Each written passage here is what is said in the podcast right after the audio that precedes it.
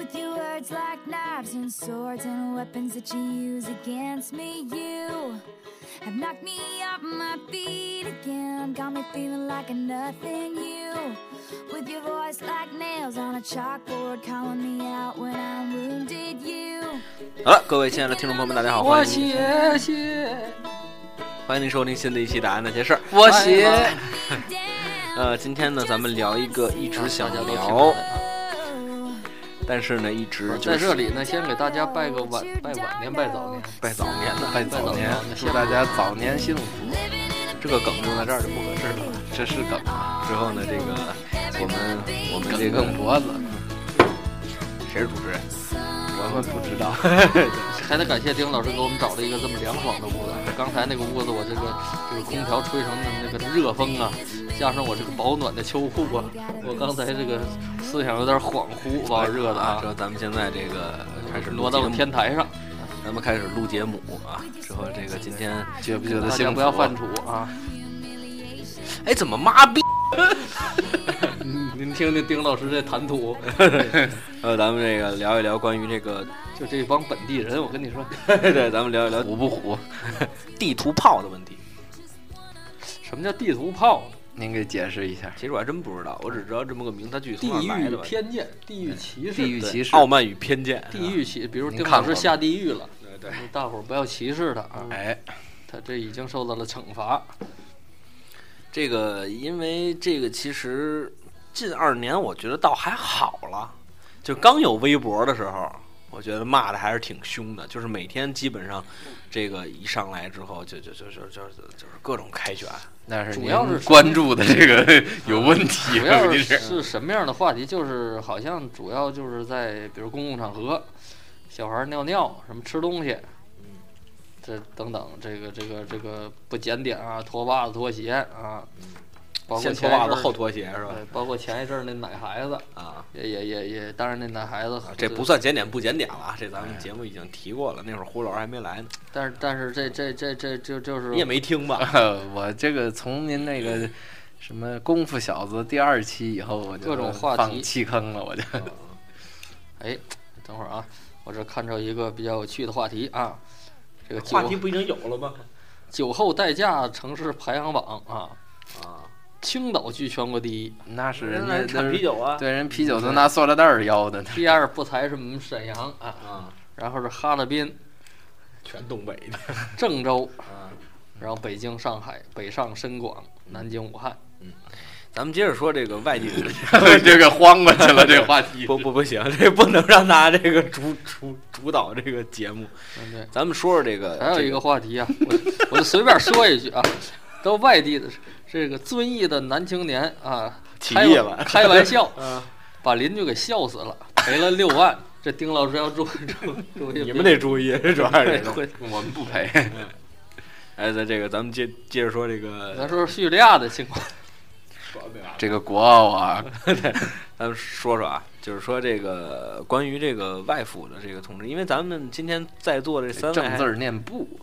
对，这个还这个还挺有意思啊，因为有这个外地进京务工的，哎有纯是北京人在北京务工的，啊，还有一个北京人发到外地去务工的。哎，不错，我错。我想问二弟二位，这个这个这个都是几辈儿在北京的？呃，我是我上这个春节那期节目提到的，我上差点露出了，差点说岔劈了。春节那那期节目的时候说了，其实我是那还没播那还没播你不。是说早年吗？对，就我是，哎呦，我这应该怎么算？其实挺尴尬的，嗯，就算三辈儿吧，因为确实是长期的在这儿。哪哪？那就是您您祖父是吧？对您祖父哪哪在哪个区啊？我们家一直在海淀，一直在海淀。因为我们家是这个北京市第三建筑工程有限公司的这个，一直是他们给养的。我们家是四辈儿的，这个北京饭店那头一辈儿准是，头一辈儿准是您的，咱头一辈儿都说好不抄了吗？这个又开咱咱这节目说了，说这个不许有那么多伦理跟来胡老师提您可以叫吧，我们不抄不就完？是是是从那个太爷这辈儿到的北京，他是从从从从从哪儿？从吉林从吉林过来丁老师是从沧州是吧？对从沧州河北沧州。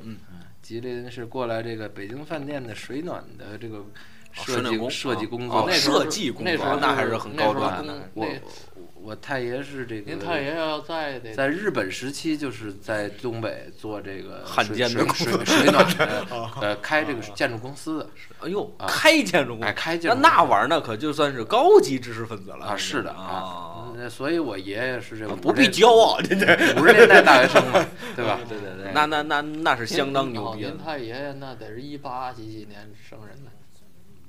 呃，不至于，或者是没有没有没有，1900几年一九就一九零零年附近，呃，一九 一九，呃差不多他没的时候是八十八十几，我不确定了，但是是八八年没的。八八年没，的。那就是哎就是世纪交交交互的这这个之之交啊，嗯嗯，十九世纪末二十世纪初，对，那这个老马呢？你们家东北是几辈儿啊？可能也是三辈儿。我爷爷是从山东过去的，啊，然后你们家闯关东过去。的？对我爷爷他是后来的口音都是有这个县东音，这个啊这个这这个意思，好像就是秦琼发配那个秦琼发配像话，啊，你就是爷爷跟秦秦琼一块过去的，是对吧？嗯，你爷单雄信，就就是就是就是好像就是登州府文登县是吧？孙德龙那个那那个地方好像，而且我大们家秃脑袋，我们家周围 好多 好多这个这个这个这个山东人这个老先生们都是都是山东的。都是闯关东过来一。问就是哪儿？德州出扒鸡那地方，啊，那那么说，我们家这个老辈儿也是山东人，那你那你们家怎么山东省诸城县。啊？哦，哎，那你家怎么又闯回来了呢？闯到东北几辈人嘛，然后又从东北又那有一部分人就过去，对对哎对，我们家可能应该山东还有亲戚，对就是，嗯、反正就怎么说呢？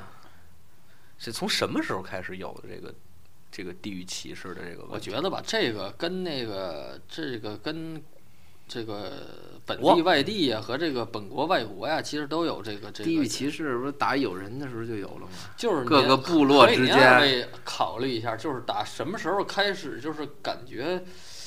外地人多的对您生活产生甭管是好的还是坏的，产生一些影响了。我小的时候住筒子楼，之后那会儿就有一些言论，外地人这，外地人那。因为因为你北京比较是首当其冲，因为这是首都，全国都往这汇聚，这是文化经济中心嘛。对，因为那我小时候我记忆中啊，我父亲在铁路上工作嘛，他这个基本出差就是来北京，基本就是不敢说一礼拜一个月得三回，三三趟进北京，可能就就就周五就走了，周一之前就回来，就这种的去办来办事儿，嗯，就就每每月频繁的来，但是他在北京，他说他也没没怎么逛，他就就是在那个干活儿地方干完活儿就回去？就机务段，他也不是干活儿，就是来办事儿，开个文书能批件儿，然后开个会，然后就回去。啊，就是这种，就一直在什么铁道部啊什么那那附近来回来去走，嗯，所所以说，所以说那个时候我想小时候，我第一次来北京是九二年，嗯，九二年那个时候给我的印象，北京好像就不是特别的像现在这种拥堵，啊，那时候北京也挺冷，那时候北京有那车，那时候北京冬天下大雪呢，现在是是赶不上了。我是来北京这几年没赶上什么大雪。那时候北北北京是我我来的时候，北京是是感觉是雪还挺大的。那那时候冬天，我小时候啊我小时候也是，要趴雪地里照片儿什么的。对对我小时候还能下过没膝盖的雪呢。我当时那会儿我矮啊，就不是没成人的膝盖，嗨是没我的膝盖。不是，以这有时候小孩儿的那世界观有问题。我小时候总记着那西红柿，这两只手拿着巨大的一个西红柿。啊，对，后来实实际上想，那西红柿估计没多大点儿，啊，对就，一抠抠儿。对你就不想这这这这不叫世界观有问题吧？这这 这就是世界观，我觉得是。您这大了，您这说有点大了。那是后来我我我九二年来的时候，那是夏天，那那次就是下暑假的时候来这儿，感觉北京没什么人，而且那个时候给我的感觉就是北京也就是，可能多说不能说，就是有一个特殊的历史时期刚过去没两年儿，啊，那个时候就北京人特别的谨慎，感觉嗯就是。就是开始我妈说这这怎么北京人这这么这这这这不不不能说是坏吧？怎么能这样？就是报刊亭上写着问路问事概不回答，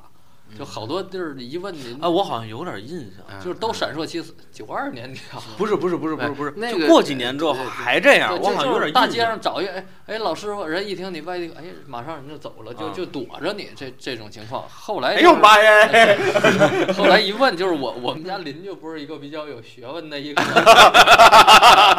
他他就给我们分析说，那就那个就就就就就，对他给我们分析说，这个时候，呃，想听典故可以听后之后那期啊。是这这这说说，可能当时这个特殊社会背景下，可能当时确实对，不知道咱咱就不多说了，可能对北京人这个至少造成了一定的影响。我就记着我小时候学会说的第一个四个字儿的词语，应该就是戒严部队。嗯，哎，具体怎么着咱不说了啊，那是个名词。那管它是什么，反正我就记得。得。到实现四化呢。嗨，啊，好，这这段历史所以，所以我当时我就九二年来的时候，我觉得给我印象就是长安街特别空旷，就没就印象的我在沈阳也是没有，就是那个时候就没有什么堵车的这个概念，就从来就就就你像丁老师这犯病的概念都没有。那时候也没没有什么车没有什么堵车哪有私家车的事儿啊？对对，而且我那时候来的时候，我我我们家也也是不知道怎么坐公交车，啊，就是北京开百度地图呗。就哎导航，就一直就坐地铁，那时候地铁好像五毛钱呢，还是多少钱？地铁多便宜吗地铁多少钱我不记得了，我当时就记得地铁是有那个什么，有那个卖小卖部，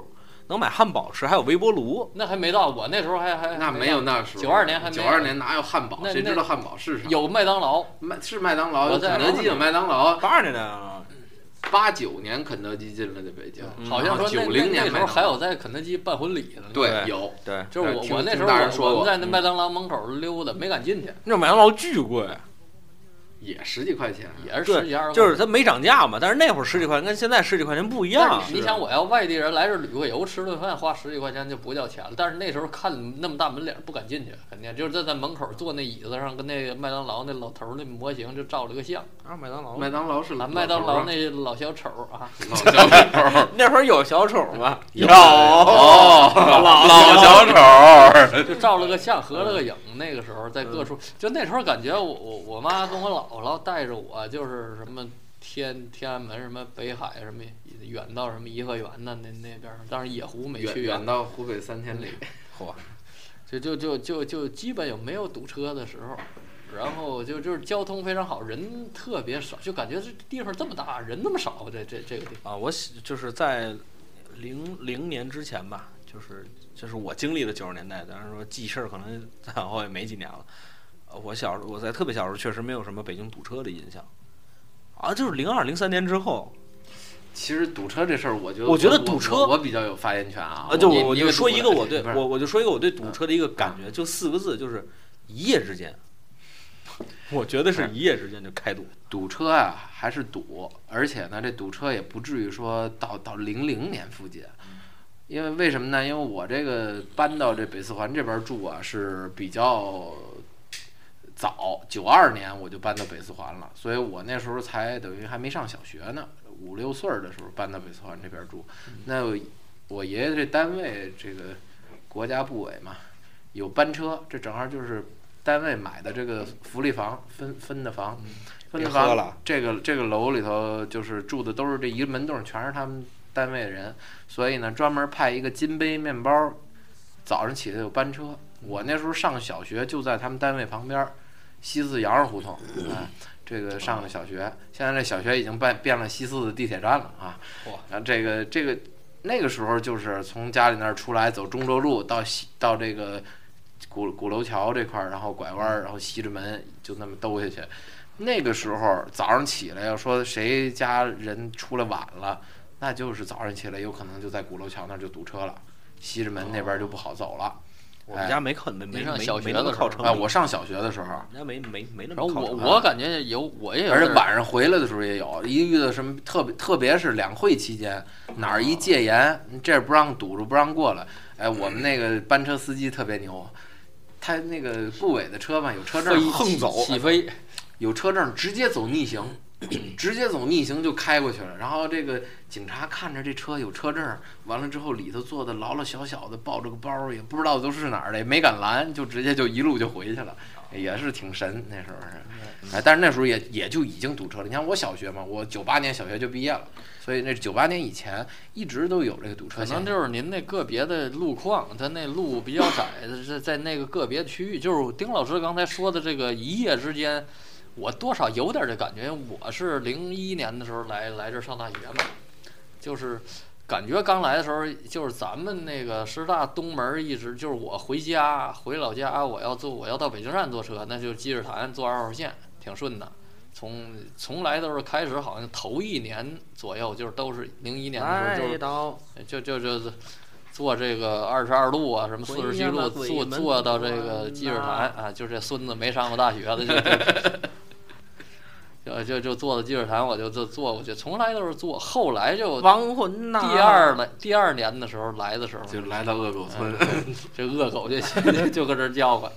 第二年的时候就就偶偶尔就就就越来越频繁，就得发现就到积水潭就得走着去了，就坐车坐不了了，或者说回家是坐二百七十一次，不一定啊，到那边就得买着哪趟是哪趟嘛。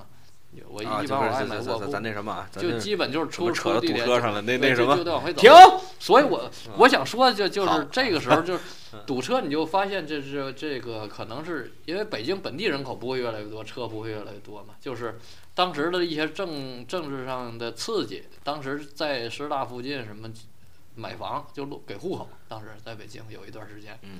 然后好像买。当当时好多同学也买，然后好多外外地当时比较有什么温州炒房团什么就跑北京来。那个时候我上大学那零二年的时候，那时候王府井的房好像刚过万吧，那时候王府井附近的长安街附近房刚过万吧，然后逐逐渐逐渐就就感觉那时候房市也起来了，然后这这开始这北京真就是这这人就乌真就开始乌泱乌泱的了。那时候人多，上大学那时候人多，就是感觉就是十一什么国庆时候，你上天安门、上西单那时候人多真是人多。但是你这个师大，你那再往北走，感觉就比较荒凉了。包括走到四环那块儿，就感觉我 那那就他妈进大野地了似的。就是我我们家刚搬到那儿，九二年的时候，四环边上那还玉米地呢，对，就是大泥路。我刚上大学那那真的是一泥点都不小，我刚上大学那会儿，我我们同学 逼死你！我们有一同学在那个科技大、北科大上上学嘛，我们就看着。哎呦，走到那儿，我说你这是什么地方？我说我说这廊坊吧，这是大学城吗？不是，我们这四环，我说这么荒凉啊。但是后来我工作的时候，零零七年左右的时候，再上那边去，我天哪，那块儿志新桥那附近，就是你们那个什么二里庄那附近，我说这是怎么你变们二里庄那附近，怎么变成这样了？嗯，北京的发展还是快，北京发展确实关键它哪块儿发展，马上就感觉人乌泱就聚到那儿。对你一一盖起来一村，哗一下人就过去了。就是我在上小学的时候的那条路是我必经之路，就是就是我 不是我上小学的那条必经之路，那个改变是非常大的。开始那边就是一片大空地，乐啥你上学从东边来，下学往西走。不是不是不是不，就是西北三上学环的必经之路，对，就是西北三环那一条路，就是你从那儿走的时候，开始是一片大空场，现在是一片欧式的建筑，就给你的。就是我现在再回去走那边路，我觉得特别爱走。但是我小时候当然也有可能是那会儿的心理，觉得上学，哎呦我操！呃，但是现在你不是要您上学怎么是这个口头人儿？啊，呃不是，您这是上三年级的时候是才才才才才是这个。才有这口头语儿。那，什么时候开始实际行动呢？大？你管着吗？之后这个就是，反正我对北京这个堵车呀，包括这个就是听到这个说有排外的这种这这种言论，呃，其实我真的感觉，你现在让我回忆，我觉得没有一个就是过渡，我觉得就是一夜之间北京就变成这，就其实是逐排渐，然后被你所理解。其实对北京排外，包括上海排外，肯定是自古就有。他这外外地人是。呃，包括更更更加那个攻击当然性我我的这言论，我自古就有，因为北京嗯毕竟是外地人汇聚的地，汇汇聚汇聚的地聚哦，好，汇聚的地方，哎汇聚存局的地方。因为这个什么呀，这个在，当然得听听说啊，就是说这个上海排外可能是比北京更严重一点。但是，这个咱没有发言权，咱也没在上海长期居住过。就是说这个，咱们就光说，就是咱们单单说北京，就是二位就是第一次听到，比如说您听到排外，您听到被排外，这个大概是一个什么时候？说实话，真胡翻译没有什么太大的印象了。但是哎，以后我们叫你翻译，你我我觉得不怎么样。我在城里吃瓜的吃馆子都不给钱。对，嗯，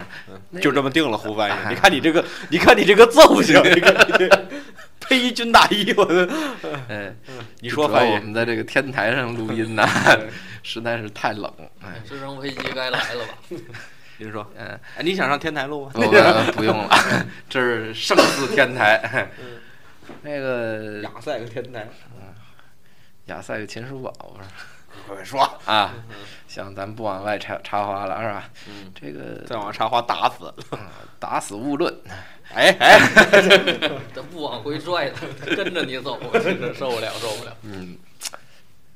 确实没有特别深的印象，说是具体哪个时间点开始，但是确实就是呃周围的人呢就开始说，哎呀，外地人的多呀，怎么怎么着啊，如何如何啊，什么包括一发生个什么案件呀，什么怎么着的，就开始说啊，外地人太多了，怎么怎么地，哎，这个大概可能我觉得大概初高中附近，就是两两千年左右，九十年代末。哎就是北京刚刚出现一些像堵车呀，或者说是这个呃，这这这这个外地的朋友出现一些犯，就是犯罪率还是随着改革开放，它它招商引资，北京、上海、北上广当然首当其冲嘛。北京是这个政治中心嘛，好多的公司总部你只能设在这边儿。上海是经济中心，你可能那边儿设一个什么经济的或者运营的这个这个部门，但但你总部你你设北京，有有一些这个政政治上的这，些政那开介绍策。信去。不是政 政策什么，他的嗅觉比较灵敏的，在这边儿他第一时间可以得到消息。包括那时候那互联网不是那么发达嘛，所所以说就是越来越多的涌涌涌就企业涌入到这个北京，中中本地的、外地的、这外国的都涌入北京，那他得招人呢。那而且那时候工资差异啊，也确实是比较大。嗯，对哎，比如说就是北京已经开始挣个千八百的了，这样的，有的地方上可能还是就是其实就是几百块钱。嗯对，就那时候我记着很清楚，就是我我有一叔叔，他调到北京，就是跟我爸爸是一朋友不错，就是他从沈阳的那个车辆厂调到北京这边铁道部。那个当时就是我考大学零零零年跑这考跑这儿先先先来旅游，那那次跟他一块儿吃饭，那时候我父母说一块儿算工资一个月俩人加起来是一千五百多块钱，嗯，他一人挣三千多，就是在在在北京知道不，就是还是一个就就是正正式式的一个一个一个一个国企的工作，还不是那些外企的那些一个月份儿八千的那种工作。嗯，所以就就就是当时所所以造成好多就吸引吸引人才到这到这边来，嗯而且北京加大这么多建设，包括奥运会，包括起这么多楼啊，那那好多建设者们，您这丁老师您最了解了，就是您。您您这前雇主干过好多这种这种建设方面的事，招招了多少人啊？来这么多外地人，也是你们那个单位造成的一方面的这对，这个其实我就是咱就是咱咱咱们也别别过桥了，就是咱直接就是说说这个关于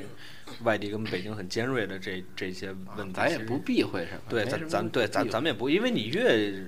绕着说，哎，对你越绕着显说，这个你越没劲。首先，咱们先提两个名词啊，一个叫本地狗，一个叫外地。这两个名词其实是这个在微博上你要搜一下，其实是很很这个这个这个 很热门的这个这个话题。这一谈到这个话题，其实它更多的围绕的是素质方面，就是在公共场合的素质方面。这个我觉得这外外地钉儿这这这词儿啊，不是你可以说，我可以说，还不是还不是那个最近兴起来的，这期要打逼了，他妈废了就。不是最近兴起来的，嗯，这这肯定不是最近兴的。好像是在那个八十年代那时候就就甚至更早的时候就有，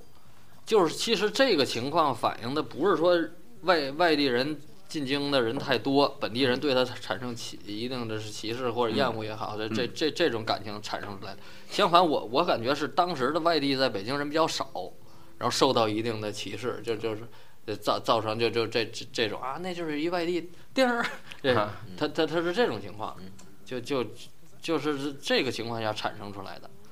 对，这个我们就是说说那个什么吧，就是说说二位对这件事情怎么看吧。就是咱们先，咱们先给外地人一个机会。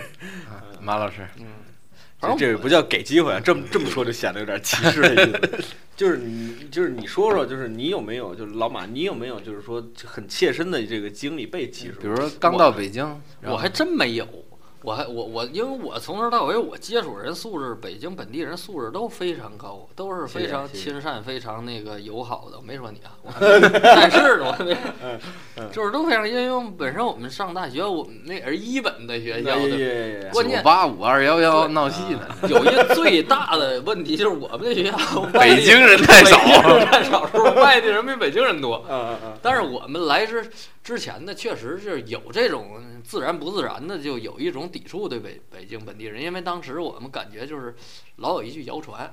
我现在就就可以说这谣传就是北京孩子分儿低，上大学分儿低这不是谣传啊，不是事实啊。你听我说，所以开始的时候老老有这种情况，但是，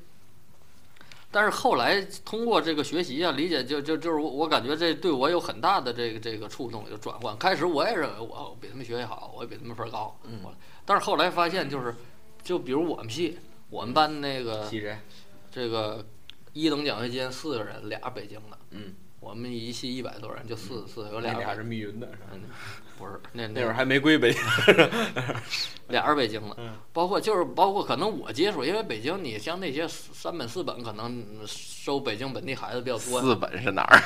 就专科儿的等等，就是收北京本地孩子比较多，因为孩子他你发明的词儿，他他不至于考一专科儿，他就上外地去犯不上，他可能留北京，可能有犯不这个上？但是你北京这些孩子，包括北京四中，我肯定全国最牛逼的一帮人聚在一块儿，包括胡斌老师他们学校，嗯，他他们考考进的就是可能胡斌老师在他们学校里考的算不好，这确实不怎么样，是吧？还考到没学校了。这这这这清华北大大部分北北京孩子也不少，那那些人也都很很很优秀，而且他们优秀的地方是外地孩子，就是好像拉弓那感觉。外地孩子高考他都是拉弓拉得非常满，嗯，北京孩子他本地素质教育比较成功，他可能拉弓拉不是那么那么满，所以他到大他到大学的时候，他的那个后劲儿还还有，他还他还有富裕，才就学。等于说你们在这个外，就是就是在外地考完这个高考之后，就等于是活活被扒了一层皮。就好多人就就就就就是这种情况，所以我那时候我我第一年我回不第一年回回老家，再回来的时候就地铁上不是地就就火车上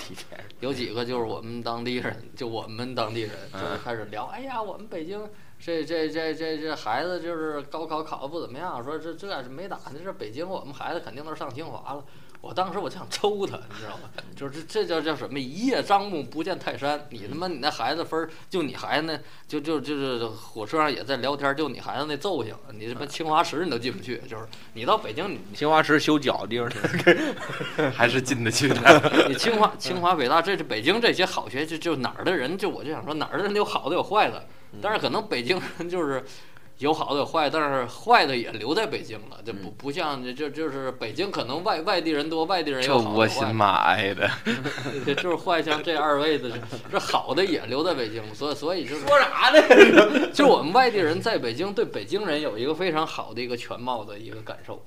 但是外地人，北京人对外地人可能没有一个很好的一个全貌的感受，你不知道当地的文化，不知道当地整个人的素质，可能到这儿有一部，比如说我们东北人。好多人进来就务工，然后东北人的民风比较彪悍，这是肯定的。他适合干一些什么保安呐，对对，这保镖啊，这些他另外他还抱团儿，嗯，那一抱团儿就容易欺负那不抱团儿的，可能造成一些的另外他他他他就伤害吧，就是对，可能造成一些人身上的一些情况，或者被一些不法分子利用啊，这是别扯淡，比较 比较不是诚实的东北人不得不承认的就是。确实，长江以北的大案要案，这还别真真是百分之八十以上的，还这这还真是打架敢下敢下死手，就是这这种，而而且好多年轻的来了，因为因为东北这个还是一种特殊的情况，就像就像东北，就像沈阳，就是一个一个当年的重工业城市，嗯，然后这这这现在后来就突然都下岗了，嗯，然后都都都那那没工作怎么办呢？你嗯找不着沈阳真找不着工作，那只能那离北京那么近，沈阳到北京那时候现在是降速了，那时候高铁那时候动车四个小时就来了。一分钟就到，拿炮给打过来，那也不能一分钟就到就。来，所所以二百多块钱买张火车票上北京找找个室友就一两千块钱很正常，对吧？嗯到北京随便餐馆哪哪当保安一两千块钱很正常。刷盘子都能对对，在在沈阳一两千块钱，他们肯肯定高薪了是吧？对，就他们那水平肯定是找不着，那就到北京呗，就嗯这样。那那就是住住在集体宿舍里边儿，慢慢这可能这种出现底层一些问题。底层的这这这种劳动人民可能在北京比较多，国家要没又没有这种这种这种相对的这种规范化的，可能当时城市建设这个物质文明建设没有赶上精神文明建设的步伐，是，所以造成了现在好多这种情况，包括河南的，包括什么什么基本上的话题还主要是围绕围绕在河南和东北。河南、东北，因为离北京最近嘛，这这这两个是这这两个地区人人也比较多，你南方的可能就往上海去了，这些语语言上语言上也没障碍，对是吧语？言上没障碍。那胡老师呢？胡翻译，我觉得排外这事儿吧，古今中外都有对，打着混沌初温呐、啊，实在难消。啊没有蓝托可受不了啊！仨人仨调门儿。这个本身，你比如说咱，咱就作为北京人来说啊，其实说句不好听的，往上翻几辈儿都不是北京人，哎，这个话对吧？春晚小品用烂了，没没没听过，拿完了，拿完了。那四帝燕王扫北啊，不是，确实是啊，都不是北京人，嗯。所以呢，就是成天以北京人自居这种状态，确实挺招人讨厌不不是特别遭人待见，对吧？所以我就就是我，其实我接触的这么多年，没有说没有这样的人，就是可能我接触的比较层次比较高了啊，好，谢谢。就可能二位接触的比呃可能各各个层次我接触的会杂一点，对。可能胡老师接触的可能还是稍微相对高高一点，我接触人就杂。就我接触没有以北京人自居的，因为他们觉得就是，我接觉得他们感觉 就他在跟全国、全世界比这个生活水啊平，就北京不是一个就是我抱抱残守缺的这样一个一个资本。你比如胡老师，他他他他跑国外去惹惹去了，他这个就是因为我我我我我，嗯您我我您先啊说没事，就是我是一个什么状态呢？就是说，首先是我以前听过这么一个，就是我基基本说这个事儿，大家可能就知道我是一什么态度了。就是我前女友的闺蜜和，就是您现在两两两一姑舅哥哥，啊，对我前女友的闺蜜，她当时跟我说，就是我要嫁给你，她嗯，后来因为是个外地的，嗯，之后就是可能北呃呃，对对，我先说这个事儿，可能北京孩子可能包括呃您，可能我不知道您有没有这方面的压力，就是家里说找对象。嗯，没有，呃，就是我们家对我说啊，对你就一个要求，就是找找北京的，那您夫人现在是呃，是是北京的。之后，但是这个就是呃，这个首先是我父父母的问题，其实我很讨厌啊，其实我很讨厌这种言论。这这这媳妇儿听这节目，那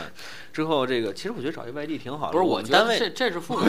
我觉得父母倒倒不是说是为了说说是有房啊，有有怎么着，他就是觉得这个文化差异上是一个问题。呃对对对就是不就就可能意识形态上，哎您别说这个那文化各文地啊，文化差异，北北京人文化差异也巨大，不是但不是不是不是哪儿的都是，比如沈阳也是，就是你找一本地的比找一外地的，就是但是北京人对生活的态度还基本上啊，我觉得没有那么大差异吧？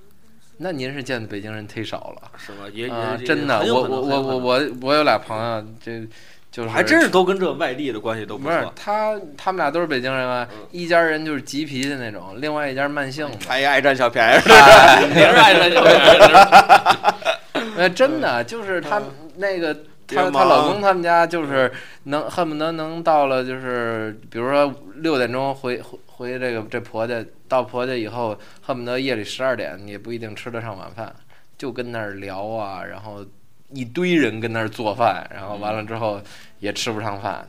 这就慢性子，就啊。没有时间高压锅关，关，没有时间这个梗大家不懂，因为这这还没播这呢。这两三十才更新的。这是下一期节目的那个，不是，这是不一定是下一期的。不定下几期的。这我我接着说，就她当时她闺蜜跟我说过一句话，就是，呃，她她不是跟我说，我嫁给你吧，太牛，他妈过不去了，这是。就她当时就那个她在那儿就说啊，我当时呃一个女孩儿，你想想，闺蜜还能是男，那也有可能。啊，我那个什么，我在那儿应应聘的时候说啊，进了俩外地的，哎呦，给我烦死了。什么一问是哪儿的，是河北的，那个也不是是哪儿，我忘了。哎，不是也不是哪儿的，好，幸亏没有河南的，烦死了。我当时我的第一个反应就是冲着先给打上嘴巴。您给了吗？啊，那倒是没有啊，就是那您反应个劲儿抽自己四个左右。就是因为我觉得就是就这个就可能表明我的态度，就是我我我我不是说因为你是哪儿的人而讨厌你，嗯，就是我是因为我就是讨厌你。对对，就是我是可能是因为就是还是咱说的那个素素质的那个就是我讨厌你，我讨厌你这人，我不是讨厌。对，我不是讨厌你的这个地方。就不是说因为你被贴了一个标签，比如说咱们身边的，就是您可能您呃，这这个胡老师见过杀人犯，比如说，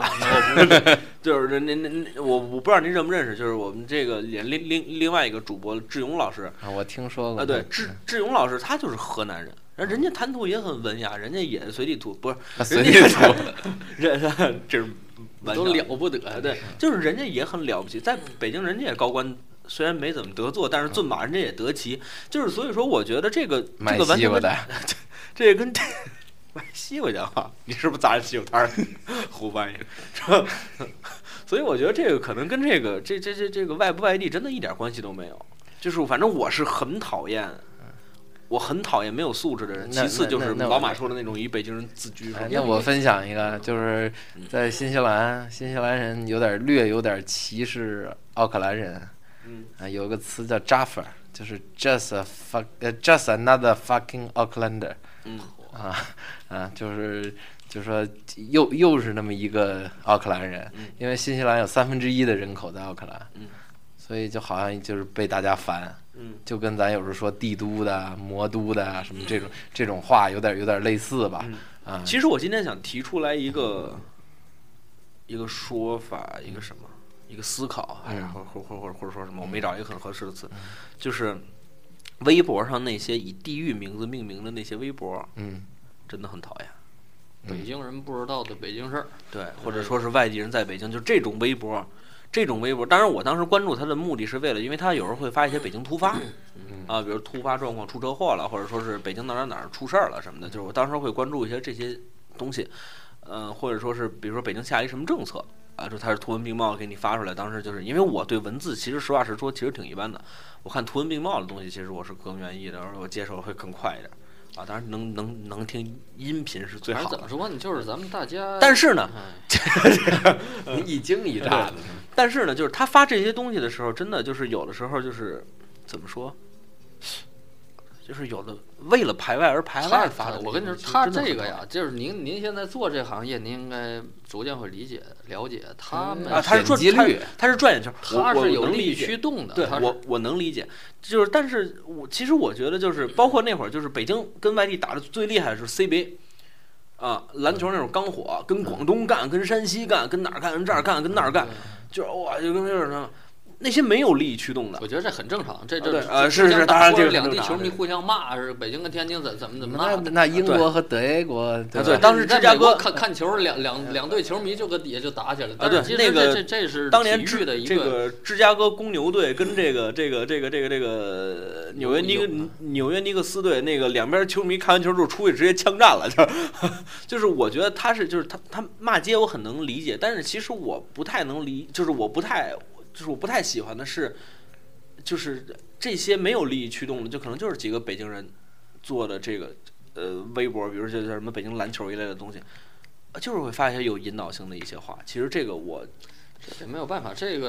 我咱们还是实还还是说它是有利益驱动的，因为它这种话题可以赚取这个啊，就还是演种无脑青年 对对对这个这个这个逐渐的关注嗯。但是咱咱们可以聊聊一些这个没有办法，这这这个东西咱没有办法改变。他为了挣钱，他可能为了推广，他为了挂不广告，不为挣钱的呢？不也有不为挣钱的这事儿啊？就是自干五是吧？啊，对他他肯定是为了将来他他他他他想点办法能挣钱，对，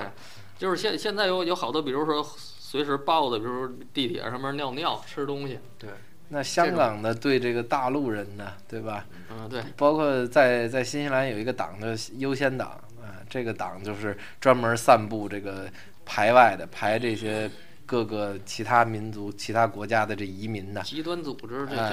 这。这还战中呃呃支支持率还很高啊！那个时候国会解选举这是人，这是人类学的一个一个范畴，这是我我觉我觉得这个事儿好像就是，呃，但是你看咱们排外，咱们咱们排的排的都是这个，呃就是自己国家的人，你咱你说你的，咱们对这个国国外的人好像有点跪舔的意思啊，就是哎外国人是吧？这是一般这么跪舔的，咱这么说都是没去过外国，对外国不了解。实话实说，我是我我我就插那啊啊一句你说啊我插那一下嘴，之后那个 我不让，之后那个，我给你下面吃吧。之后那个谁啊，就是这应该叫什么？应该叫柏杨还是叫博洋？就是当时当时写那个丑陋的中国人的时候，啊，当时写的那个话我是呃很赞同的，就跟大家分分享一下。当然很很多人都看过这个，呃，就是我们可以崇洋，但是不能媚外。然后对这个咱们还是比较比比较支持的。胡老师胡胡翻译继续。我就觉得，就是为什么当中国人那么苦？在中国外国人受优待，在外国外国人还受优待，对，然后中国人这这 就是是一个很大的问题。哎这个最简单餐馆就能就呃能体现出来。自己对自己国家人倍儿不好，然后外国人，比如说就是英美的英语国家这些人，或者就长张白皮肤，呃，到中国就能教英语，然后就挣好些钱。啊，完了能不眼热，对，然后你啊一句中文不会啊，就来中国他就能教英语。嗯，哎，你中国人到国外教中文，你必须当地语言纯熟或者英语纯熟，要不然你没法教。嗯凭什么呀？嗯，我觉得这就这这他还有寒寒寒暑假，多气人啊！思想在在这里边儿，可能将来慢慢的像我们这个先贤说的啊，将来外国人想进中国，哎，你得考托福啊，语言不合格的，那四俩字儿拒签啊，四个字儿不好意思啊啊，嗯让来那啊是怎么回事？这这烤腿儿，一人手里一 BB 机啊，咱儿子都总经理了。对，等到那那个时候，这这个国家等慢慢富强起来、发展起来，你看现在咱们也有要跟丁老师没事儿说中文的这这这个外国小伙子吧？哎今今天这个事儿还是挺有意思的，因为我就是是上上回碰到难题之后，给这个二位在有过留洋经历的这个朋友打电话，帮我们做了点儿翻译。要不说人家胡翻译，那可真是 把我们这个问题完美的给这个给绕而黄了。给给升华了，知道吗这个，呃嗯，就是今天让这俩，呃今天让这外国小伙见了见这当初跟他这个，呃，一个说话英国口音，说话东北口音的这俩人跟他见了见面儿啊。那小伙长得还挺精神的，哎，帅小伙，嗯有点小，就是哪儿啊？嗯岁数。我以为是咱们接接接着说回来，就是说就就是最最最近老有这这种的，老有这种话题。嗯，这公共场合啊，素质不高。是，哎，二位对这怎么看？当然我有想法，一会儿我再说。嗯，胡胡翻译。包括这个这个奶孩子，咱不说，人啊这这奶奶孩子这是很正常那我觉得是咱公公共设施不完嗑瓜子备吧？啊，嗯什么吃凤爪，对，尿的吃凤爪，吃包子，啊那怎么吃馅儿凤凤爪是吧？还有还有尿尿这个。嗯，二位怎怎怎么看这个这个这个现象啊？以这个这个可能是我们外地的同胞居多啊。嗯，胡翻译。这事儿啊，就是田间地头待惯了，那你老老马的理论，对吧？你突你突然让他年三十，哎，对，先把他这给刨了，知道吧？哎，那你各地有各地习惯嘛。但是我说还是这道理，就是说你的这个规章制度啊，对，这个写在哪儿是吧？你进站的时候，你就把那拿煎饼的你给我拦下来，是吧？你对你非让他上去，那你怎么办？对对吧？你不能一个车厢配一保安吧这正是我要说的，就是得 就是一下跑俩，你相关部门的这个 监管。监管行为，嗯，你首先你要履行告知义务，就是好多人他真，咱们说他他要从这个这个穷山僻壤个、野点的荒村？他来到这儿，他在家里边儿真是习惯了，嗯就是就田间地头就把孩子尿尿、嗯啐痰，他真习惯，他真不知道要上回我在坐公车的时候碰见这么一个情况，就是一个农民工，呃，就是一个农民工，你看打扮身上还有油漆呢，嗯，就吃韭韭韭菜，哎呀，真香，给我馋的。之后那个边上 边上就有俩女的，就是外地的，是北京的，我没看见，就是我不知道。没看见 有俩女的，我可没看见。对，有痦子可没长上，对，他两个人跟那儿讥笑，那叫打鸣儿。之后就两个人跟那儿讥笑，我当时就觉得，其实你说谁素质低？我倒觉得那俩女的素质都不怎么样。对，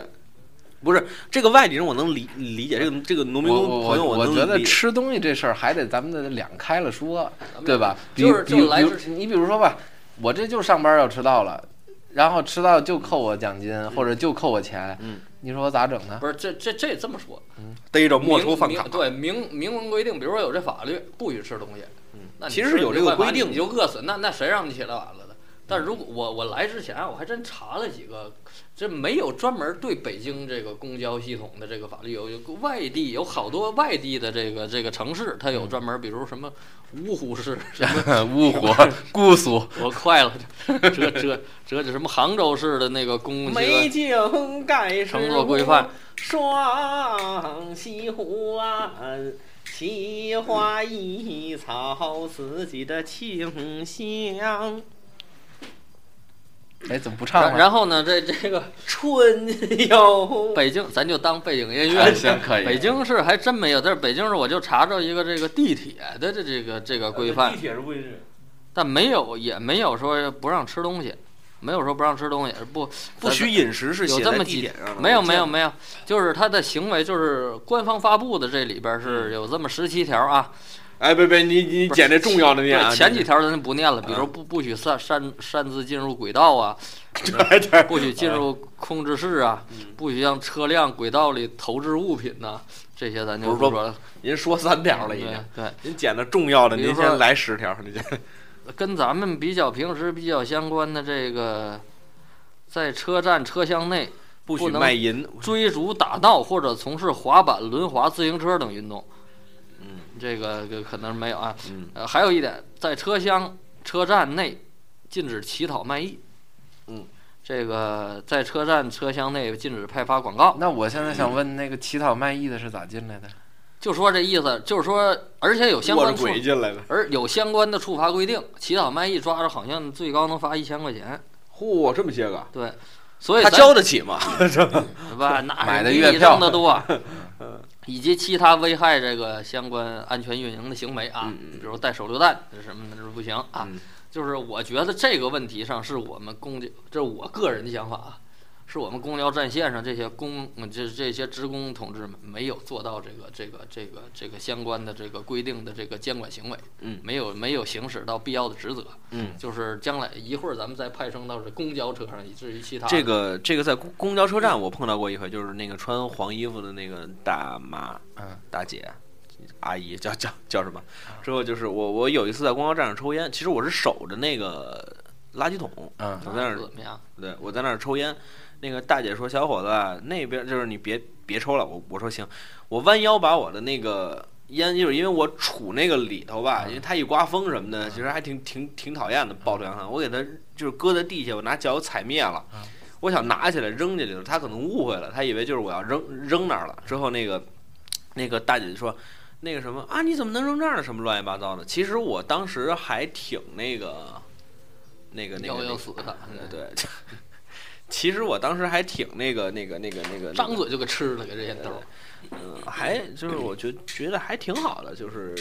对，就是他能管，就是他能管，其实还挺好的。这个其实是一方面的一个进步。哎，那我现在在公交站我就不会去抽烟，或者说我就直接躲到那个大广告牌子后头去抽烟。把这广告点着了。对，我就躲到大广告牌子后头去。去就是说公公交车，比如说公交车他能管就是好事儿。咱们咱们首先说这一点，公交车上没有明文规定，就是就是法律规定，就是不允许吃东西。嗯。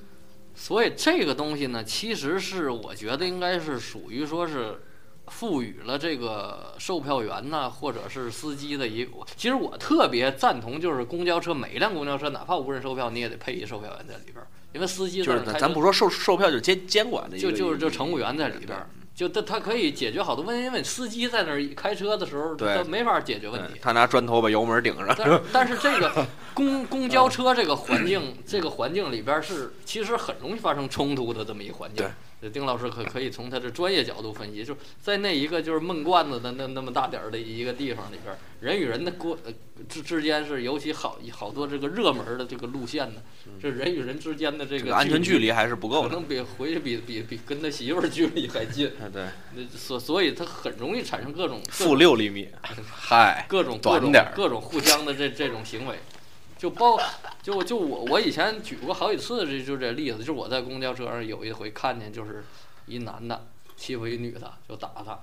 就这俩人因为挤着了，那嗯男的就够过去打这女的。嗯当时我后来特别后悔，我当时第二为什么不一块儿打？对，我应该，我跟我同，我跟我那朋友在车上，当时真应该就是想，第二天想，如果以后再碰见这情况，肯定揍那男的。但是当时因为是突发事件，对，当时人很以为他打一下就拉倒了，没想到他没打一下也不行啊。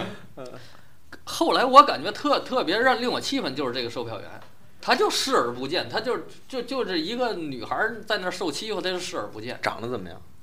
长得还行吧，就是因为我把我座儿让给那女孩儿了，我我挡在他们俩中间了，哦那男的还越过我打那女孩儿，嗯然后关键当时挤的好像是去去那个那个天坛呢还是哪儿的一辆车，就是人特别挤，嗯走后海那那块儿也特别挤的一辆车，嗯，挤着那男的还够不够打那女的，就就乘务这这售票员就跟没看见一样，然后下车的时候。其实售票员是个盲人，你你看。下车的时候，这这这男的就就就跟嗯，这这女孩就报警了，在车里边儿，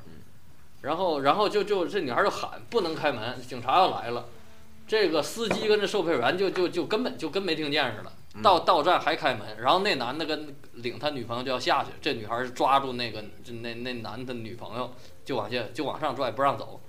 这售票员看着门关不上就喊你们下不下？你们下不下？就就就这态度。后来那那男的和和他女朋友根本那那女孩儿你拽不过，那俩人就给拽车底下就给拽下去了，然后一关门车就走了，啊，就这么一情况。我觉得这事儿完全就是这售票员的责任。嗯，你哪怕你出言制止一下，你你们再这样我报警了。嗯或者说再再再这那那那小伙你再打他我报警了。嗯你再打他我我我们就就不那打你打我。我们就搁哪儿解决就就完了，因为你受不了伤害。对，这个其实我在之前的节目里聊，你有没有套这么一，就是你有没有这么一套应急预案？我觉得这比如说打起来怎么办？这肯定是有，这个我查过那个售票员的，我我来之前查过这售票员的工工作规范，他有有很强的责任和义务，他也有很强的权利来维护这个这辆车里边的这种这种安全环境，嗯适合的安全环境，他可以采取任何手段，嗯就是就是不越杀人，对不越 越货。不越级的手段。那那比如说这真有车匪路霸，他把那人杀了，也也属于正当防卫，保卫这个车里边的乘客的安全嘛。就是咱们极端的说吧，就比如说，但是有有乘客比勇斗歹徒是在这？在在这车上吃东西，嗯咱就说这这事儿就可能就就完全应该由这个乘务员来界定。这打猴先生那年代，就车上不许吃带皮儿的。对，不许吃带皮儿的意思就是你你吃个糖块儿，对吧？嗯是可以的。你你你你你你吃点什么小小东西吧，不掉东西不影响别人的，可能是是可以的。比如车里就四个人，一人呢带带带带一带一带一饼干就吃了，带一片儿他就吃了，其实这这是无所谓的。但是如果是车里边全是人，你弄一韭菜盒在那咩咩咩蘸点醋，再掰着蒜，你售票员你乘务员就应该就应该阻止他，要么你下去吃，要么你给收起来，你在这儿不能吃。如果你要是是是是是继续，这就其实很正常。如果你不听我的这个这个约束，那咱们就停车不开门，我就报警。对，你你你行不行？但是这件事情你也不能，因为我在我当时在那个公交车公公公车上的碰见过小小偷，就不不不是我碰见的，我当时在那个呃就是上车的那个叫什么？前门儿，呃盗窃发生在后门儿，我当时是因为你也管不 门，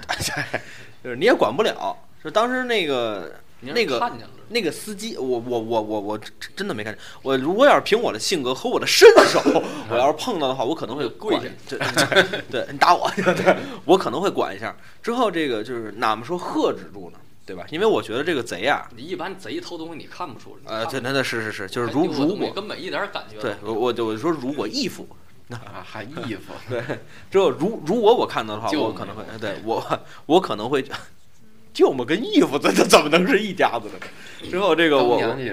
对，之后我就是就我我可能会管一下，但是当时那个司机做的很好的一点就是说，我不我不开门，对，我不开门，我现在这门没没法开，你们怎么吵怎么嚷，我不能开门。呃要么咱们就等警警察来。最后那个姑娘可能也是觉得耽误大家时间了，之后那个姑娘当时就说：“算了，师傅您走吧。”师傅问了至少三遍，能不能开门？能不能开门？能不能开门？重要的事儿问三遍。姑娘说：“行，我不要了，那个手机我不要了。”师傅才把门开开。这个我觉得是一个很好的。我觉得如果那姑娘就不应该是这样，就这不是纵容犯罪我觉得？不应该纵容，不应该耽误大家时间，耽误大家时间。我们大家喝出来，比如说单位有事儿，我就说车车上车上有小偷，这这个配合调查了。其实其实我觉得这是这姑娘做的有问。题，真的。包括前两天就是，好像是河南还是还是还是哪儿，就是一个公交车，就是一老头儿领领他孙女儿，就是在在马路中间儿把那车拦着，拍门非得上，嗯，然后上去了，然后还大骂那司机，嗯，大骂司机，然后回头这这这孙女儿看不过去，说爷爷是咱们不对，怎么怎么着，然后司机感觉特别感动，感觉孩子理解，大家开始说这老头儿怎么怎么着。但是我我当时我回的我就说这是这司机的问题，你就不给他开门怎么了？对，在大马路中间你影响我开车，我报警行不行啊？对，完全没有你任何责任。但是你在大马路中间开门，嗯他上车的时候没站住，他摔了怎么办？这事儿哎，等一会儿，呃，不是聊地图炮的问题吗？其实这个就就是地图炮的一个缩影，就是咱们在公交车上好多就这种咱这所卡板子。所谓的这个外 嗯外外地的朋友，就是素质相对低的，就是你要给他监管的这这种行为来帮助他提高。他从外地来，他不知道在公交车上，可能咱不好讲不知道不能撒尿，或者他习惯了不能把孩子不能吃那些带皮儿的，可能饿了就吃。你要管他，嗯，你管他一回，甚至你罚他一回，嗯，我相信他他他他让孩子撒尿，你就让他给给我擦了，你不擦我不开门，这这事儿就跟我当时在澳大利亚一样嘛，我是当时转机从澳大利亚转转机去去新西兰，刚到国外我也不知道这个，就是我知道不能在车上吃的东西，但我不知道连带都不能带。就是 我这啊准备去机场，然后从这墨尔本的市中心坐这机场大巴要去机场，刚买了俩汉堡，然后还有冰激凌什么的，我就拿着，完了要上车，人就给我拦下了，说不好意思，先生，您再动我枪毙了啊！我掏掏了。你这吃的不能上去。我说我说我不吃，他说不吃也不行，这东西不能上去。那我说那我怎么办啊？他说你要么扔了，要么吃了。要么你就扔扔在这儿，要么你就吃。我一看时间来不及了，我说那我就扔这儿了，嗯我就把这个就往垃圾桶那儿那个上头那盖儿那儿一搁，因为我觉得这东西你就塞垃圾桶，你兴许边上有流浪汉。哎，对，我就没扔，我就搁在那垃圾桶那盖儿上了，俩汉堡就搁那儿，全车人给你鼓掌。呃然后我就那没并没有这这属于正常现象，然后就上车了，挺心疼啊。那俩汉堡买当时好像十十几刀澳币啊，然后那和一一一百块钱人民币，听到了自己己滴血的那心里刚刚滴血的声音。不是刚一出去修剪一回草坪挣一万多。嗯，所以就是这个就是我觉得就是人家这个监管到位，我觉得就首先你这这公交车那趟车就是就是我这个，我觉得外国确实有有有他有这个这个素质，他有一种职业的自豪感。这车就是这就是我的，嗯 这你在我这一亩三分地儿怎怎么怎么着就就不行，我我这块儿就是我规矩，这块儿就是我规矩，你你你要遵守，不遵守你不要享受我的服务。就国内，我觉得咱咱们好多地方，这个包括对这个司这这司机和售票员，他的培养啊，确实是下车的时候，这个国外都会说啊，Thank you driver，啊，就是谢谢司机，也是那边人少。呃，对，也是人少，咱这儿每个都说一句甭下车了，对快快下去吧！哎，真是有有一天在那儿就是没什么人，然后我在那下车上，我一晃范儿，我想，哎呦，我我想说一句，后来想？就是我这一恍惚啊啊，我就觉得说，哎，后来一想，这么其实老北京文化里有有这种，啊也也是有这种，就是特别熟的，这啊嘿嘿，谢谢啊。啊就是那时候王，你看我下车的时候不就了？王继涛老师给我讲过，有一回他觉得特温馨，就是他坐车回家，嗯坐车回家，司机说谢谢您啊，乘客。然后车车上就剩下那么三四个，好像都老街坊。他不是老街坊，他坐那辆车，感觉售票员跟剩下俩大妈一大爷，就是都老街坊，就开始聊天。哎呦，您家您您家那那那孩子怎么着？还，找一事业先干着呗，就开始还活着呢吗就就马上到到总站，哎，挺挺挺挺好，挺温馨感觉。王一涛感觉回到了我小时候的这老北京的这这个这个我我这个文化。你听着说完呢，哦，还有后续，我有然后我说感觉王一涛就沉浸在这块儿，刚想发个帖感受一下，然后售票员开始扫地扫地，哎，行行，您走啊，回见呐。扫完地这一过去，一开窗，咵倒。哎呦，新老师说这，你说这这个这老那天那天我们俩录了一期节目，但是那一期节目因为太水了没播。王继老当时跟我说了一件事，我觉得特别有意思，就是那个一孩子，一就是他在那个一饭店里头，呃，看穿着打扮呢，这应该是奶奶带着孙子或者是外孙子出来，就上这饭店吃饭。之后这个孩子霍霍，就把那个可能调味料啊、调味汁儿啊，就拉了的哪儿都是。那个奶奶就特别这个就就是去教育他的孙子，他说你不能这样，对吧？你这样是不是给服务员阿姨造成了很大的工作量？就当然他肯定不是说这 这种话，是你是不是让他们绩效考评啊？对，那个你看他们是不是给他们这个这个 这个这就是你因为这这样你让他们变得这个活儿变变多了，对不对？你也应该遵守这个素质，你也是一个小公民呐。说边儿这个过去了，我乐意让对，到最一关照。之后边儿这王王吉老听着觉得特特特温馨。你看人家教育人的话，你你也是一个小公民啊，对吧？你看这就是一个很好的一种教育的一个方法。对，你是一个很好的教育孩子的一个方方法，你就是这个国家的公民。就是下一句话让王王王继老受不了了，他说：“你要再这样，一会儿警察逮你来，还还是得搬警察去。”对，有海怪。教育还是不错的，但有那种教育，你不好好学习，将来跟他一样。呃，对，其实这种。哎，这这这个对孩子的这个教育的这个问题，其实我我我可我就是我那个老马就是呃，可能老马我比较清楚吧，就是你有你有没有身边的例子，就是说有没有说外外地的朋友对这个就是说可能家里的教教育不太好的这种情况，是不是比北京要多一点点？这歧视就来了啊！不是不是不是不是不是暗示，丁老师这就是催眠的一种一种手段，是吧？啊，没有没没没没，这暗示我。嗯，你身边有没有这样的事情？你好好想一想。我觉得这家长对孩子引导很重要，就是比如我姐姐，她她那孩子就是因为我，我姐姐和和和和让我尝试试图催眠她了，和我姑姑，嗯，他们就是怎么说呢，脾气特别的好，就跟王继老师一辈子没没那个跟人红过脸那种的，就是那他们是不是把很多的情绪压抑到自己的心里？你好好想想。嗯，要是说这个，就是他他对那孩子，我就回去每次回去我就特别。就是讨厌，就是令我特别抵抗看那孩子，我就是特别讨厌的呀，我特别看不惯，就是他那孩子，我觉得就是我跟我我妈都说过好几回，我说他这孩子完了。但后来现在我很欣慰，他那孩子本质还是比较上进的。嗯，就之前就是孩子不懂事儿，小时候惯的时候啊，就这孩子就就一块儿大伙儿一块儿吃饭，那孩子四五岁的时候就在那儿作呀，就这不让你大伙儿正正好好的吃饭。就不让大伙儿能够就是喊呐闹啊，让让这一桌这个这个宴席呀没有顺利的往下进行的办法，就是闹成这样。他妈也就说啊，不能这样啊，哎别这样，就跟那教子胡同里边那那意思，哎别这样啊，那个不行啊，就就就就也就这两句话。就是最就是在他们家最严厉的。他妈和他姥姥就就这样了，就就是因为你你你如果再严厉，那孩子再一作，马上还得过去哄，哎别别别怎么怎么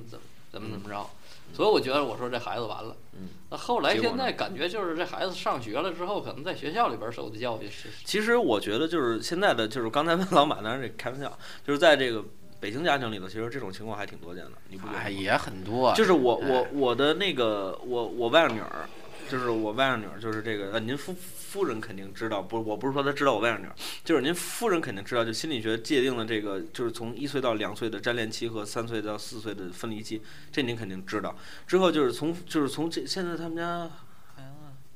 啊，你也知道，别人家的孩子长得都可快了，就是就是之之后就是我现在他他可能上学前班了吧，所以得有四五岁了吧，就是他现在已经开始到分分离期的时候了，就是开始有自我意识。那那那倒不至于，就是说，不是你要让他明白，我我跟爸爸妈妈、爷爷奶奶、姥姥姥爷是是没关系的，对，是是是没有是没有关系的，不是我一哭闹就会马上得到东西的。你要让他明白这个。之后就是现在，只要那孩子一哭，你都四五岁了，只要那孩子一哭，就是我姨，就是他姥姥，就 是他姨姥姥，知道就是问都对他问都不问，抱过来开哄。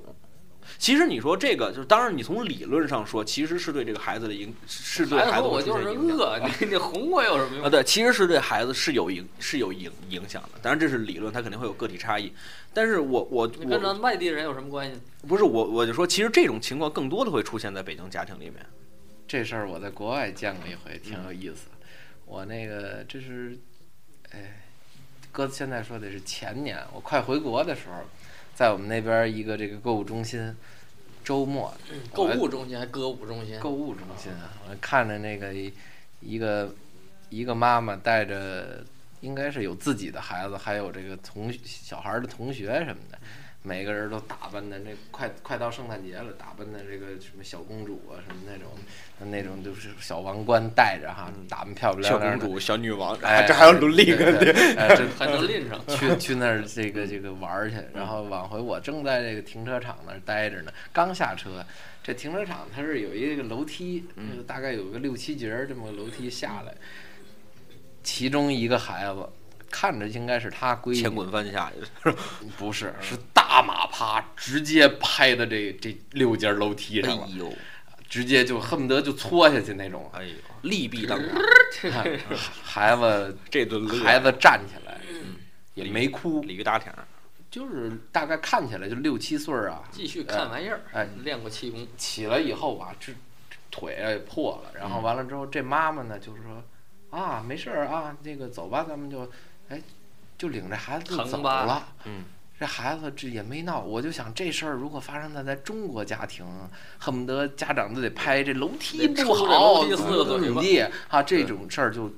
特别常见嘛，对对吧？对，哎，这这当然你非说是个案，但是我觉得我在小学看那些孩子，经常折胳膊折腿儿的，他那个玩儿的那些东西就是。那您不是上回不说了吗？呃，这当然可能各位没听见，新西兰是玩命的鼻祖哎，对对对，他们也不管，那孩子经常就打着石膏就来了，嗯。哎，打着石膏来，孩子特别骄傲，那边好像孩子就就是没骨折才打石膏，那倒不歪歪，那并不是的，我那时候脚崴了也给我打石膏，打上石膏以后，那石膏那给孩子的石膏不是说就白的，它那个啊还有点小花纹荧光色的、啊。荧光夜绿、光的，橘黄的，晚上睡不着觉，哎。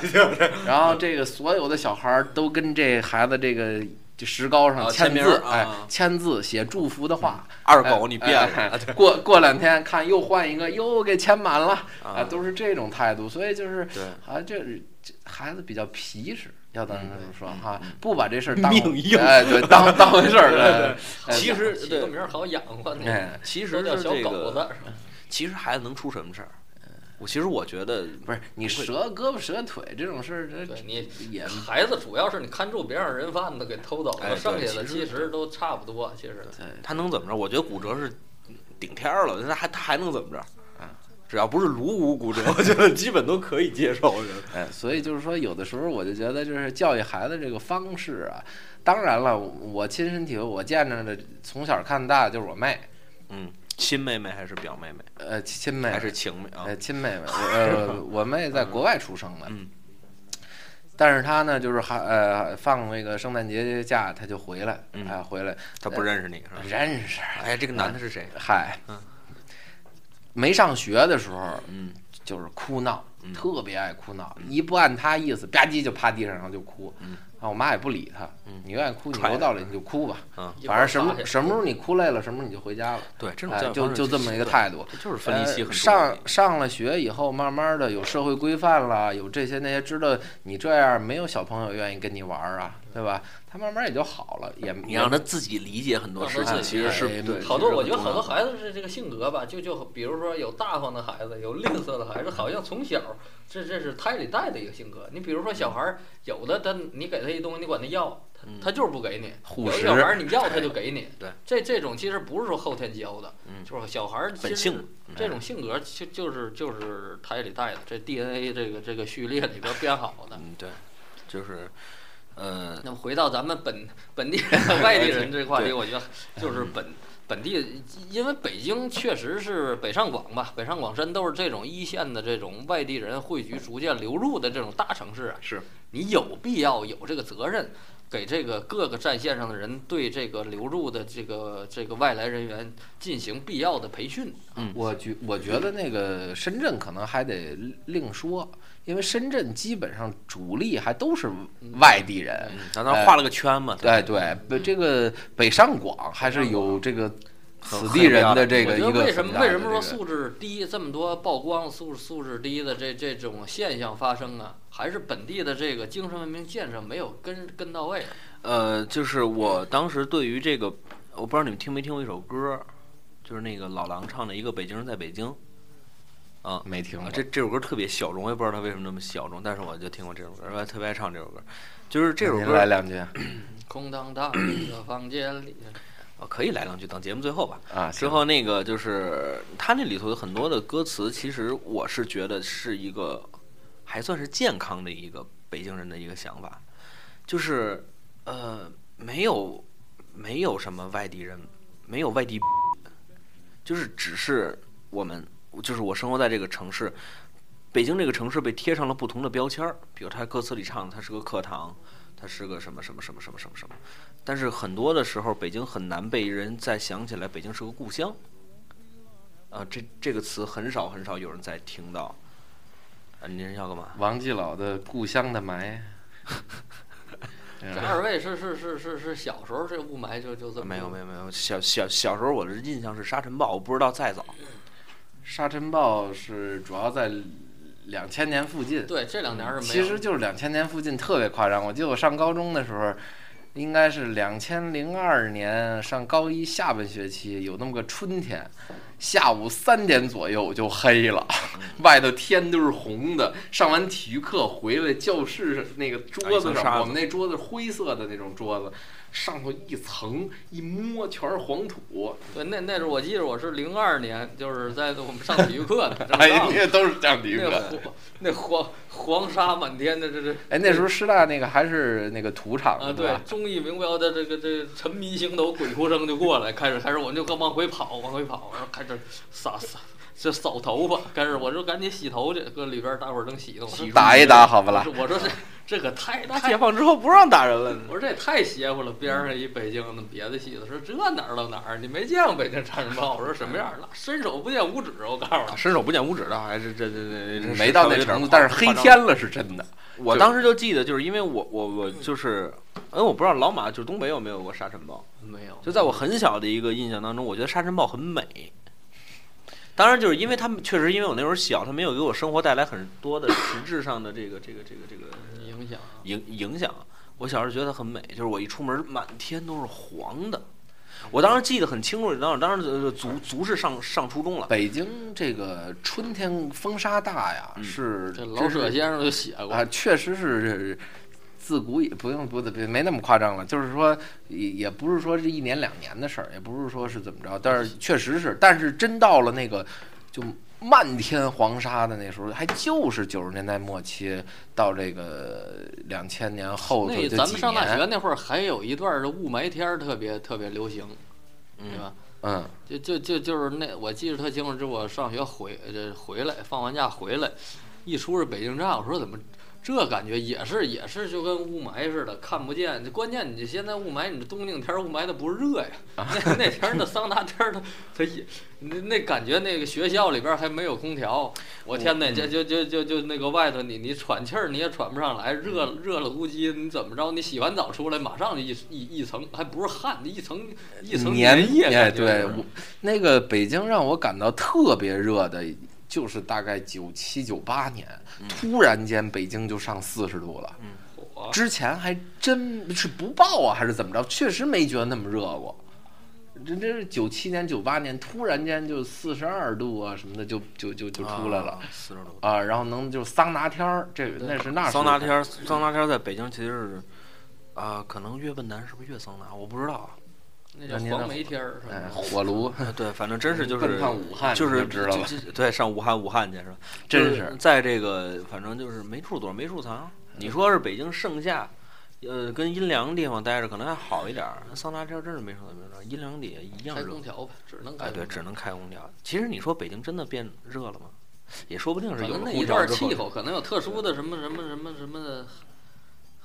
什么汽油现象出现？反正这几年是没有了，这几年开始雾霾，没准过两年雾霾又没了。嗯。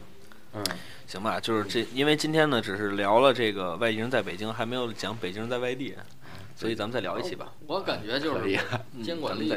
本地的监管没有对本地的监管确实是一个很大的最后再再再再举个例子，就就就就是我我们家一同我母亲一同事原原来就是上还不是北京，好像是南京还是上海。嗯我们那时候我我我妈他们单位组织旅游去，可以带家属带孩子去了，那阿姨就就有一习惯随地啐痰，嗯她还不是说说是故意，她就是那习惯，不让啐痰自杀。看见恶心的或者看见这受受嗓子的地方，她就啐，因为这平时以前在沈阳那哎，我就说一个问题，我只插您一句，我从小到大不会往外咳痰，我到现在都不会。那您是没踢过球？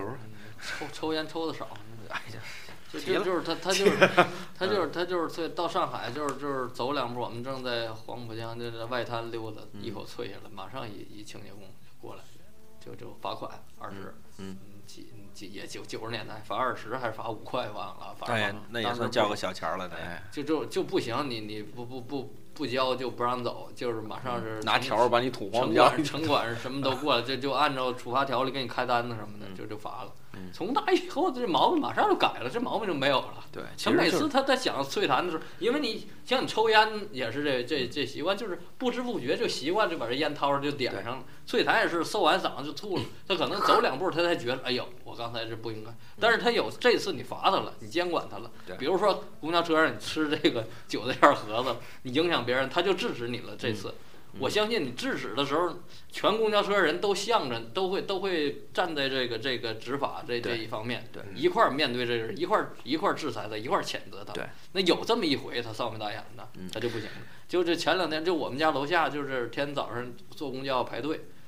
但我是习惯什么呢？我是习惯排二队，你 我是习惯到那儿 就排等二队，直接在二队头一个。嗯有时候可能二队人多，就二二三个，我就第一。这辆上不来了，等下辆吧。我就二队头一个，但总有那种就是，当然有有有有有比较老的老年人呢，抱孩子非得要站我前头就不排队，那你也没辙。嗯。但有那种中年四五十岁的，你看你看这个这个这个四肢健全的就站我前头。嗯。那天就来一个来一老头儿，这这这这算是老头儿吧，半个老头儿吧，可能就是前面走是吧？可能就五五十也就出头，四十八九这样了。你说这这这你你插什么队？你倚老卖老，你你上公交车你还得刷卡呢，你还没老年卡呢。他就是大摇大摆车来就往前走的，我就给他扒拉过去，我就后边带着去，嗯上去了。你给他扒拉开，但他好像我后边是一姑娘，她就站人前面了，我就我我你把那姑娘定过来，我。坐到后边，但是我其实我这人我是功德还是稍微次一点儿，我就是一我还不爱给个老年人让座，所以一般来说我都不坐，或者说我坐最后一排站凳子上，我坐最后一排最犄角那块儿，把老年人换不过来，我有这种狗怂的习惯，嗯就是我坐最后一排最犄角，这人过来了，坐到最后一排中间所谓皇上那座儿，坐那儿我瞅他一眼，我甩句闲话，他妈臭不要脸的。结果呢？结果他没没敢搭茬，搭搭茬搭茬，我当时肯定跟他动手。当时我因为我非常来气，我说嗯你凭什么能不不？我特别讨厌这种不排队的人。这个我老马当时你不知道，我们嗯当时就是群里头说话，说完，然后哎然后第二喊见第二天又碰见他了。第二天还真就碰见他了。嚯，无巧不规成规矩矩、规规矩矩的，规规矩矩乖乖的就排队去了。他看见我，好，他好像没看见我，好嘴，乖乖的就排队去了。就就这，但是如果要是说，我觉得公交司机应该有这种，你怎么就不能到到站了？你你下车了，你走出来，在在前面，啊当然这个一个你你这一个排队，你往上，你这这这这怎么就？您这要求有点多了你要排。队，你怎么就不能？就是我还是按照您那种说法，我还是比较赞同，就安个这个票务人员或者是这个但是我们那儿有乘务人员我们那儿有那个穿黄衣服那那那那些协管的那些大妈那缺那那那那那帮缺心眼儿确实应该也真给我气着了，就啊是他也不排队，不是就是有有一老太太就不排队，嗯，就就就这这大伙儿都排队往上上的，这他噌挤上去了。这个穿黄衣服这这位同志可能岁数也是四十多岁，哎，你得排队呀、这老太太回答我他妈排什么队呀、我这就你们本地的老大妈，我他妈排什么队呀、还得给我让座，你他妈不就是一举旗儿的吗？就是上去就。结结结果上去，大家还真配合，一个给他让座儿没有。结果他自己也臊眉大眼，他也不敢说什么找找找一阵一围。那个这这个这事儿，我我想起一个，就是咱们这个公交免费这事儿啊，嗯呃，新西兰呃六十五岁以上也是免费，嗯但是九点之前，嗯，上班高峰不免。嗯，您到那儿去，照样您您得交钱，您得刷卡或者怎么着的，这样，所以我觉得这是合理的你作为老年人，你不上班了，你退休了，对吧？那你不要抢占这个公共资源我。还想到能不能就是专门这一趟车就是老年人车。那不那这投入有点大了，哎，就是，所以我就觉得，就是说这个这个这个东西这个东西是要呃存在一定的合理性，是吧？对你你你本来你没什么事儿，你为什么非要挤这个跟年轻人挤这种早高峰，是吧？呃，然后还大家早上起来都挺累的，还困着呢，你非要是上来就就要有座儿，这有当然了，也存在一些，比如说咱这儿医院抓个药看个病，你要是早上不早去不行啊，等等等等这些事儿，那咱们就另批。来也得他哎早起挂号啊。那并不需要，所以就是说，也根据咱们这个实际情况啊来说啊，对吧？对，没错啊。今天这一期聊了地图炮这个问题，其实是我一直挺想聊的一个问题。那今天一期肯定是聊不够，哎，您觉得呢？啊，您说不够就不够，下下回再接着续点。咱们下期再续一点吧，好吧？那今天节目就先到这儿了。哦，对，我还得唱歌呢，是吧？哎，您您下下期再唱吧，这是精神头儿，那盯不住你。啊，不是，他他就是个民民民谣，其实很很简单，不需要什么精神头。这样，您您找这原唱，您放到结尾。来，你听着啊。嗨，好，谢谢啊，哎，对，不听了 呃，我就唱两句吧，就是我咱当时我唱，我听这歌，快唱！哎，对，你别闹，我这戴着耳机呢，我这，对啊，对啊，来了啊，当当的，这这歌你搅和的，这个是，当嗯，当的个儿当。哎哎哎，是吧？嗯，德胜门灰色城楼，大石栏灰色路口，那么一样灰色的楼，门牌号都生了锈。麦当劳刚刚开门，肯德基还在打盹儿。到这八十的南城老头儿也认识这几个英文字儿。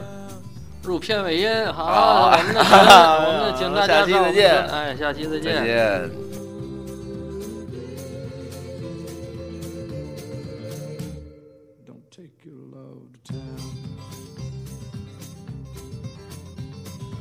Wasn't me that started that old crazy Asian war. But I was proud to go and do my patriotic chore. And yes, it's true that I'm not the man I used to be. I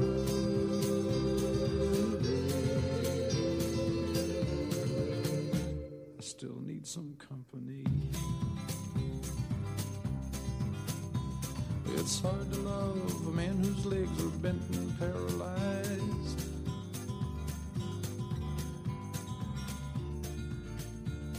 And the wants and the needs of a woman your age, Ruby, I realize. But it won't be long, I've heard them say, until I'm not.